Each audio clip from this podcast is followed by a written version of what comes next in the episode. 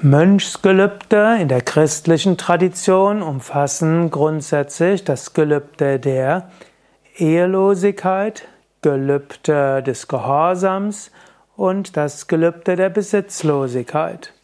Das Gelübde der Ehelosigkeit heißt Zölibat, aber es geht, heißt nicht nur, dass man keinen nicht heiratet, sondern allgemein der Verzicht auf äh, sexuelle Beziehungen. Man könnte auch sagen Gelübde der Keuschheit, Gelübde des Gehorsams und der Besitzlosigkeit, das ist bei den christlichen Mönchen Teil des Mönchsgelübdes. Dann gibt es bestimmte Mönchsorden, dann gehört auch noch dazu das Gelübde, dass man die Klostermauern nicht verlassen wird, also mindestens, dass man weiter die Wohnung in dem Kloster beibehält, in dem man das Mönchsgelübde abgelegt hat. Es gibt manche, da gehört zum Mönchsgelübde das Schweigegelübde dazu und oder auch das Gelübde, kein Fleisch mehr zu essen. Also im christlichen Mönchstum gibt es erstmal drei Grundgelübde und je nach Orden gibt es dann noch unterschiedliche Zusatzgelübde. Mönche gibt es aber nicht nur im Christentum, Mönche gibt es auch in anderen Traditionen. Im Buddhismus gehört zum Mönchsgelübde auch noch mehr. Da gibt es auch das Gelübde, dass man nach Mittag nichts mehr, nach der Mittagszeit nicht mehr isst. Auch der Verzicht auf Alkohol und alle Drogen gehört dazu. Und in manchen buddhistischen Mönchsorden ist eben auch der Vegetarismus gehört dazu und jeden Tag zu meditieren und so weiter.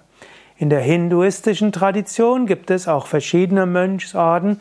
Ich kenne am besten den ja, die Tradition von Shankaracharya, der Dashanami-Orden, der Saraswati-Zweig, mein Meister Swami Vishnudevananda und dessen Meister Swami Shivananda waren im Saraswati-Zweig des Dashanami-Ordens von Shankaracharya.